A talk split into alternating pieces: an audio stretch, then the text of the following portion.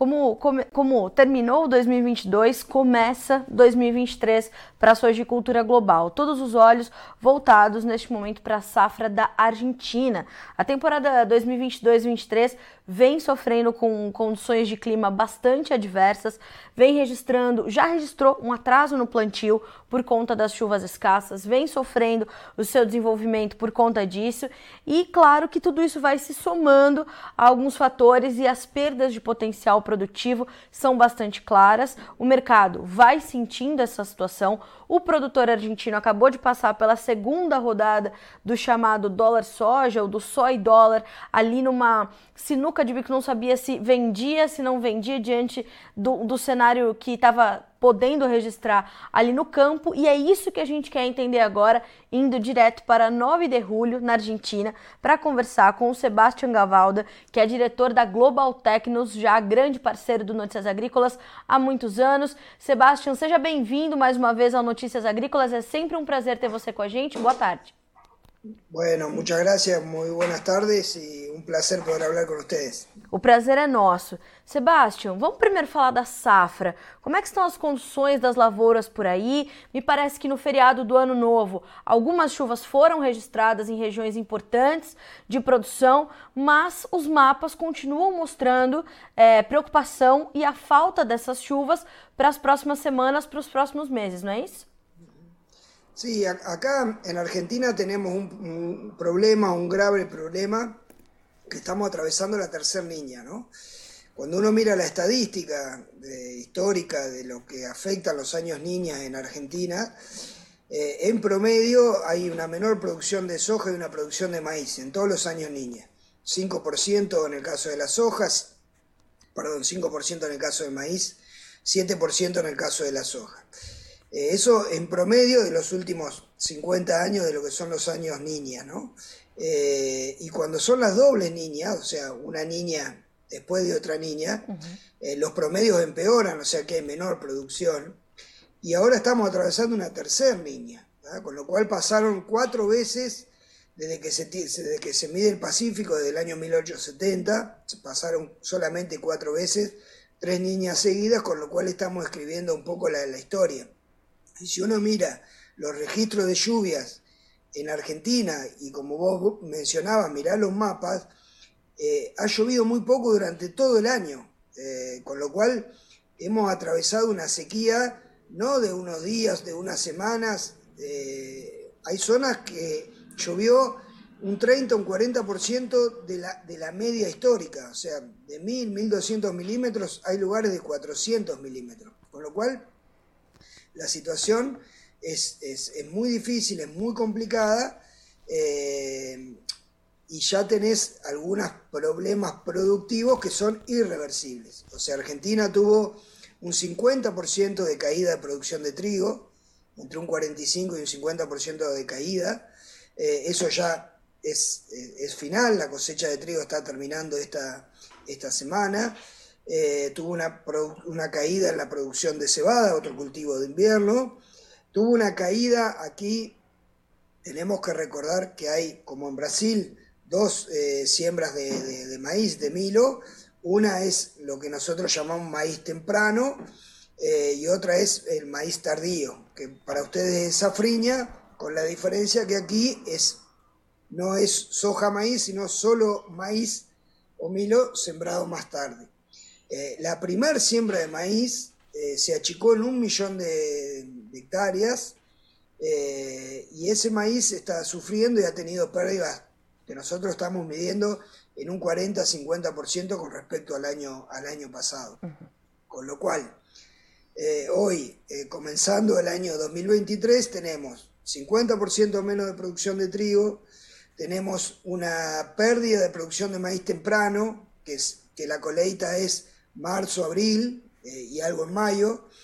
Eh, tenemos un atraso en lo que es el maíz eh, tardío, que falta sembrar un 35% todavía del área total, y tenemos un atraso en el caso de la soja, también de un 25% aproximadamente es lo que falta sembrar para completar el año. Y como vos bien mencionabas, cada día que pasa eh, el potencial de rendimiento viene en, caída, con lo cual nosotros estamos evaluando a través de nuestros clientes es que la producción argentina de soja no va a estar mucho más allá de las 40 millones de toneladas eh, y la producción de, maíz no va a estar mucho más allá de, eh, de las 48 millones de toneladas, con lo cual ya hay una pérdida de, producción, tanto en maíz como en de soja, y lo que nadie te asegura, eh, nadie te asegura decir cuándo termina la niña, cuándo empieza a llover fuertemente, porque como vos también mencionaste, este primero de enero, el feriado, cayeron algunas lluvias, llovió muy bien en alguna zona de Córdoba, llovió muy bien en el oeste de la provincia de Buenos Aires, ahora en la zona núcleo, la zona más importante de Argentina, donde la soja rinde 4.000, 4.500 kilos promedio y el maíz arriba de 10.000, en esa zona tan importante de Argentina eh, continúa fuertemente la, seca y, es una zona altamente productiva, con lo cual la preocupación va a continuar eh, lamentablemente hasta que no se normalice las lluvias y tengamos registros importantes, 80, 100, 120, porque no hay agua en los perfiles, no hay agua en, el suelo, no se ha acumulado agua porque ha llovido muy poco durante todo el año. Sebastião, ah, quando a gente olha para esse quadro é, e, e, você me, me relata que essas perdas elas vão, a cada dia que passa, elas vão se intensificando. Algumas instituições já começam a sinalizar uma safra é, de soja na Argentina menor do que 40 milhões de toneladas. Isso é possível? Sim, é possível. Sim, é possível. Nós eh, estamos nuestras estimaciones, nuestras, nuestras charlas con nuestros clientes y demás, que están en toda la Argentina, llegamos a una producción de 40 41 millones de toneladas.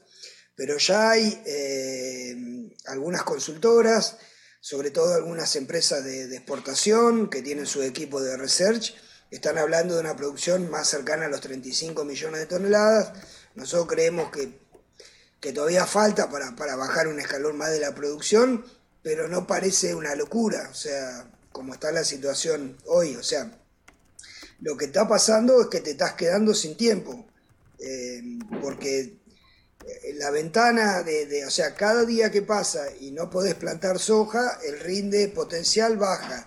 Y llega un momento donde probablemente se termine de, del plantío, la fecha óptima, y no se, eh, y, se, queden los lotes vacíos, queden los campos vacíos. Eso va a pasar en algunas zonas, lamentablemente, y estamos a 7, 10 días de que en algunos lugares digan, no llovió, no planto soja. Entonces, probablemente en 10, 15 días vamos a tener eh, más información de lo que es el área total de soja que se pudo plantar y de maíz.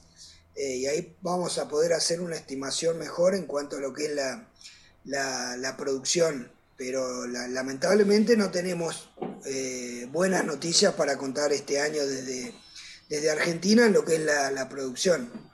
Sebastian, uh, a gente consegue ter alguma, embora em 15 dias a gente vá conseguir ter um cenário mais claro do que está havendo por aí do, e das estimativas mais próximas do real, né, do que vem efetivamente do campo, a gente consegue trazer algum número é, preliminar para a safra de milho Mirá, nosotros estamos eh, para, para, la cosecha de maíz, si entendí bien la pregunta, nosotros estamos eh, en, un número cercano a los 48 millones de toneladas. ¿ah? Eh, contra una, un inicio, con un, con un inicio de campaña, un potencial de, de 54, 55 millones de toneladas. O sea, ya se ha perdido, se ha perdido eh, producción de maíz por dos razones. La primera, que el, aquí como en Brasil, es, como comenté, hay milo de, de, primera y milo eh, tardío que se fala acá. Eh, el milo de primera es un históricamente es un 35% y el tardío es un 65%. Pero este año el, milo temprano, el primero, eh, no se pudo completar la siembra por falta de lluvia. Se sembró un 22, un 23% del área total. Y ese es el, es el, maíz, el milo, que tiene mayor potencial de, rendimiento, con lo cual todas esas hectáreas que no se pudieron sembrar, generalmente en una fecha entre el 20 de diciembre y el 20 de octubre, más o menos, o 30 de octubre, todo eso pasó a maíz tardío, que tiene un potencial de rendimiento menor. Y aparte el maíz temprano, lo que se pudo sembrar, parte lo afectó a la seca. Entonces ahí ya tenés una pérdida de 5 o 6 millones de toneladas con respecto a lo que fue el año pasado. El maíz tardío, que se sembró en diciembre y, se está sembrando eh, hoy todavía, ese tiene mucho recorrido. Eh, ese podría, si las lluvias se normalizan, ese podría tener una producción normal. Ese es uno es un, cultivo que está recién plantándose o muy chico, con lo cual eh, puede todavía eh, tener una, buena, una buena producción si se puede complementar la, siembra, ¿no? que, es, que, es, que es lo que falta para, que, la, que son las lluvias que faltan para, para terminar eso. ¿no? Certo. Uh, Sebastian, como o, o, produtor, o vendedor tem se comportado diante disso? Principalmente os, os vendedores de soja, os produtores de soja. Eles conseguem ou eles, uh, eles têm evitado avançar com a comercialização da soja diante dessa, dessa possibilidade de perda que parece ser pior a cada dia, né, no campo. Sim. Como é que ele consegue é, se planejar ou como é que ele consegue definir a sua estratégia? no hay, no hay estrategia comercial este año. O sea, hoy la, hoy la estrategia del productor es una estrategia agronómica, de ver, eh, voy a plantar soya, voy a plantar milo, eh, cuál es la fecha, voy a revisar, eh, voy, a, utilizar eh, defensivos, no voy a utilizar, eh, voy, a voy a aplicar el fertilizante antes o después del pronóstico de lluvia, o sea, está muy enfocado en lo que es la agronomía, porque es muy difícil la situación. Nadie está pensando en ventas de la, del, año 2023, acá de la cosecha de soya en mayo, nadie está pensando en eso. Algunos productores eh, sí están haciendo ciertas coberturas, o sea, pero de opciones, de put, en los mercados de, futuro, pero sin compromiso de, físico, porque nada, es tanta la incertidumbre productiva que, hay que tener cierto, cierto recaudo. Uno de los problemas que, hubo con, con, el trigo es que hubo, faltó 50% de la producción y muchos productores tenían más ventas que producción más ventas que producción, con lo cual tuvieron que desarmar eh, los contratos de, venta. Entonces eh, quedó ese recuerdo y, se va a vender muy poco, se va a vender muy poco, muy poca soja antes de la cosecha. Y además, en Argentina pasan estas cosas bastante raras que no pasan en otros, en otros países, es que aquí existen Acuérdense que existen lo que llaman las retenciones o los derechos de exportación. En el caso de la soja es 33%, en el caso del, del milo y del trigo es 12%. Eh, es un impuesto a la exportación.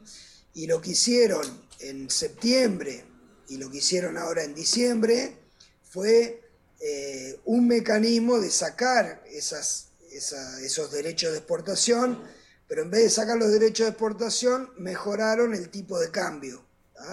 Eh, pagaron un dólar mejor, un tipo de cambio mejor, eh, un 30, un 35% mejoraron el tipo de cambio para que la soja suba y el productor venda, porque el gobierno necesitaba reservas, dólares. Entonces, eso pasó en septiembre, pasó en diciembre, de 2022 y el productor dice, y va a volver a pasar, no, no voy a vender soja hasta que me vuelvan a mejorar el tipo de, cambio y tener mejores ingresos. Con lo cual, entre, las, entre la falta de lluvias y la, el potencial vuelta del dólar soja en la, en la próxima zafra, el productor está quieto. Ele, ele agora está esperando por duas situações diferentes e ele precisa dessas duas coisas, dessas duas ferramentas quase, uma que está ao seu controle outra não, né, Sebastião? Que é, é, é essas duas situações para então pensar em vender, certo? Sim, exatamente, sim. Certo. Sebastião, como, como isso tem afetado os mercados de farelo e de óleo aí na Argentina? Porque a gente vê um reflexo claro né, dessas preocupações na Bolsa de Chicago, por exemplo. Mas isso tem mexido com a indústria, com a comercialização de derivados aí na Argentina também de forma tão agressiva? Sim, bueno, el, con, el, con el dólar soja, eh, lo que lograron es que el, productor, acá hay un problema de, hay dos problemas en Argentina, ¿no?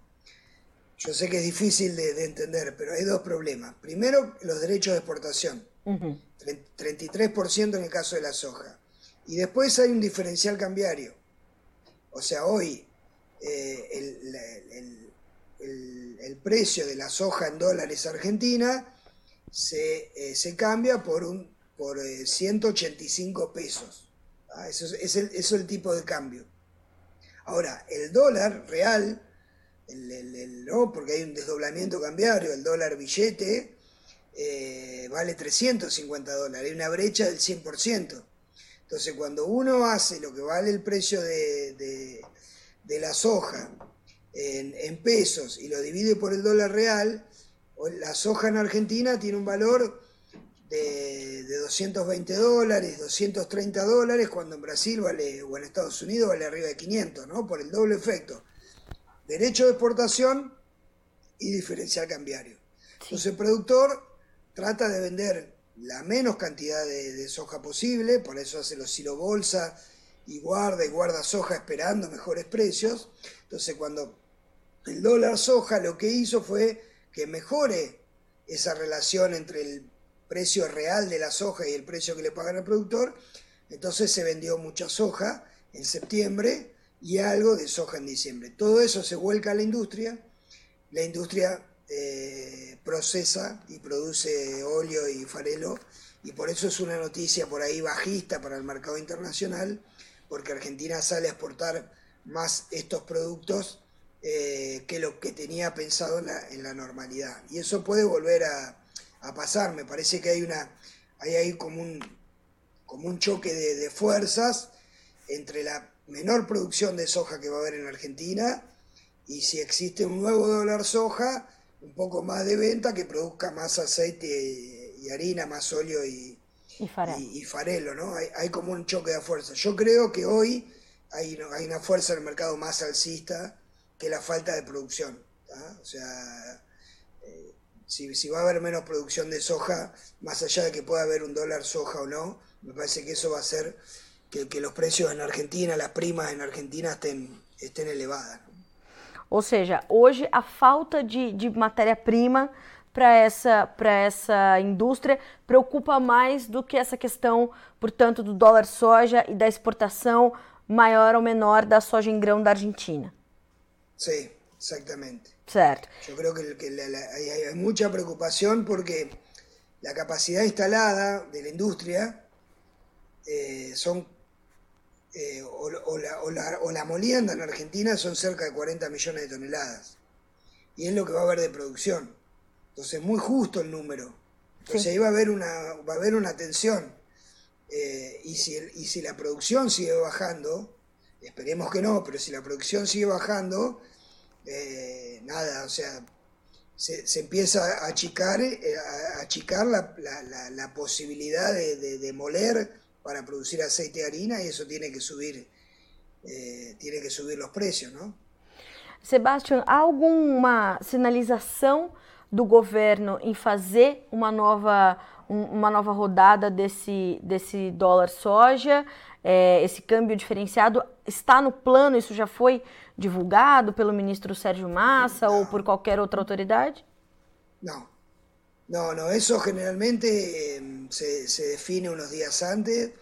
Hay algunas informaciones que yo no puedo confirmar, que hablan de, un dólar soja en, marzo para, para, terminar, que el productor termine de, vender la soja de la campaña pasada, de la campaña 21-22, eh, pero yo no lo puedo confirmar.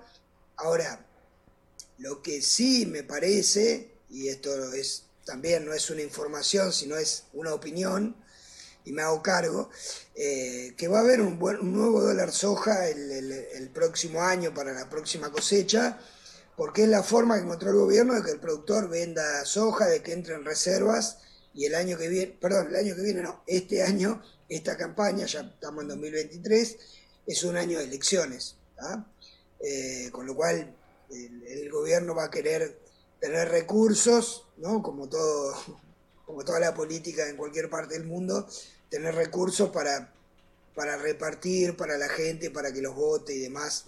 Así que me parece que el, dólar soja vino para, vino para quedarse eh, en este 2023. E os outros setores acabam, né, ali as, as tradicionais mesas de, de enlace né, na Argentina que tentam achar soluções para todos os setores, os outros setores estão se sentindo é, é, preteridos, né, Sebastião? Eles sentem o impacto dessa, dessa medida que se restringe à, à comercialização da soja especificamente, né? Vos estás hablando de outros setores que não têm que ver com, com, com o campo, com a agricultura, com a soja. Não, não. Ainda, sí. ainda dentro do campo. Sí, bueno, acá tenés el problema eh, de, los, de los que de los que consumen internamente farelo de, de soja, ¿no? Se, se, se, se, consume mucho para lo que son las producciones de, básicamente, de los tambos, la producción de leche, sí. lo cual, sí, ahí hace mucho, ahí hace mucho ruido. Y después tiene un efecto de sustitución, ¿no? Porque el farelo de, soja eh, se, pone muy alto, muy caro. Entonces, los otros subproductos, el frechillo, ¿no? El subproducto de trigo, el, farelo de, girasol, eh, o sea, todo, todo sube. O sea, el, milo, por, también un forrajero también sube, con lo cual esta medida eh, es una medida de que, que, trae cierto ruido dentro de la cadena, sobre todo a los productores de leche, a los productores de cerdo, eh, bueno, a los productores de pollo, porque obviamente le sube los eh, le sube los, el valor de sus insumos. Sim. Bom, Sebastião, vamos acompanhar. Eu lhe agradeço demais por dividir essa nossa, essas informações com a nossa audiência aqui no Brasil. Em 15 dias, então, teremos números mais claros, certamente estaremos juntos. Eu te agradeço demais pelas, pelas informações que você sempre disponibiliza para nós aqui no Notícias Agrícolas. Te desejo um excelente 2023 e estaremos juntos nas próximas com certeza. Bueno, muchísimas gracias por, eh, por el llamado y a disposición para lo que necesiten. Muito Muy obrigada. 2023 para todos. Muito obrigada. Para você também, Sebastião. Até a próxima. Um abraço. Senhoras e senhores, Sebastião Gavalda, direto conosco de 9 de julho, na Argentina. O Sebastian, que é diretor da Global Technos, uma consultoria muito respeitada na Argentina. O Sebastian, que já é nossa fonte há muitos anos aqui no Notícias Agrícolas, para nos trazer informações em loco da Argentina. A possibilidade de termos uma safra menor do que 40 milhões de toneladas, muito latente, essa possibilidade muito presente no mercado. O mercado da soja, inclusive, vem intensificando as suas baixas na sessão dessa terça-feira. Claro que olhando para essas chuvas que motivaram as altas no final de 2022, essa falta de chuvas que motivou a, as altas da soja no final de 2022 e a chegada de, de algumas chuvas, né, algumas chuvas uh, no feriado do Ano Novo, ali na virada de 31 para 1 e 1 para 2 de janeiro, ajudou a pressionar as cotações. Nós temos também um intenso. Eu vou até pedir para o Christian, enquanto a gente faz aqui um resumo final, deixar as cotações da soja separadas para a gente passar aqui também na tela para vocês em mais alguns instantes, mas uh, o Sebastian traz uma informação importante, que é o seguinte: a zona núcleo de produção na Argentina, o coração de produção uh, de soja, de grãos na Argentina, não recebeu essas chuvas, não recebeu essas chuvas de forma adequada. Então, a. Uh, o temor de uma safra bem menor na Argentina, ele continua muito presente no mercado. Hoje é um dia de correção, um dia de realização de lucros, além, claro, dessa questão da, das chuvas no feriado do Ano Novo na Argentina estarem sendo precificadas agora, estarem sendo registradas e refletidas nesse momento, porque não tivemos bolsa ontem, mas a informação que chega direto de lá é que, de fato, a situação ainda é muito grave, o cenário é desalentador, porque é, é, é mais dinheiro que se colocou no chão e não vai se ter resultado. Então, assim, é muito triste que estão passando ali os nossos vizinhos argentinos. Como o Sebastião falou, não há uma sinalização confirmada de uma nova rodada do dólar soja de setembro para dezembro já houve uma mudança é, considerável no comportamento do produtor argentino, né? Nós tivemos ali um volume muito menor de soja sendo comercializado, um, uma vontade também do produtor muito mais contida de fazer é, as suas vendas diante do que tem visto no campo para março, mais ainda. Mas o governo de Alberto Fernandes e Cristina Kirchner precisa de dinheiro, né? Precisa de dólares, senhoras e senhores, para arcar com seus compromissos, para cumprir promessas de campanha, né? Nós estamos falando de uma inflação de três dígitos, a gente está falando de desemprego, a gente está falando de desabastecimento, a gente está falando de uma Argentina que está mergulhada numa crise política e econômica. A gente tem problemas muito sérios, né? A população da Argentina está sofrendo. Então, uh, os produtores rurais, para eles, a situação não é diferente. Não perde só soja, como perde milho também. Uh, o milho plantado mais cedo teve uma redução de área expressiva por conta da falta de chuvas e parte dessa área foi então, né, se migrou para a área de milho que é plantado mais tarde, como se fosse a safrinha para eles, né? Então a gente vai monitorando. Em 15 dias devemos ter um cenário mais claro de área efetiva do que foi plantado realmente lá na Argentina com soja e milho e também do potencial produtivo para ambas as culturas. Vamos dar uma checadinha em como é que estão os números da soja nesse momento na Bolsa de Chicago. Olha aí, o mercado está caindo bem. Mas perceba que os contratos mais alongados, que se referem às safras da Argentina e do Brasil, estão ainda acima dos 15 dólares, tentando se manter nesses patamares. Janeiro, 14,92, cai 27 pontos mais 25. O março, 14,94, nós temos 29 pontos e meio de queda. O maio, 15 dólares e 1 cento por bushel, 28 pontos mais 75 de perda. O julho, 15 dólares e 5, 28 pontos de baixa nesta tarde de terça-feira, 3 de janeiro de 2023, quando o mercado retoma, portanto, as suas negociações na Bolsa de Chicago para soja, para milho, para trigo. Os demais grãos também caem, os derivados de soja também recuam, o petróleo cai 13,5%, o dólar index disparado tem 1,2% de ganho e o dólar comercial no Brasil sobe 1,2% para R$ 5,42, refletindo não só a cena externa, mas principal e, sobretudo, a cena interna. Né? Sabemos que essa, esse dólar em 5,42 e essa alta de 1,2% reflete principalmente uh, as últimas declarações e primeiras deste novo governo sobre as questões econômicas, fiscais, né? Então, tá aí ainda mais um dia de reação negativa do mercado ao novo governo de Luiz Inácio Lula da Silva. A gente fica por aqui com esse boletim, mas a nossa programação continua para que você seja sempre o produtor rural mais bem informado do Brasil.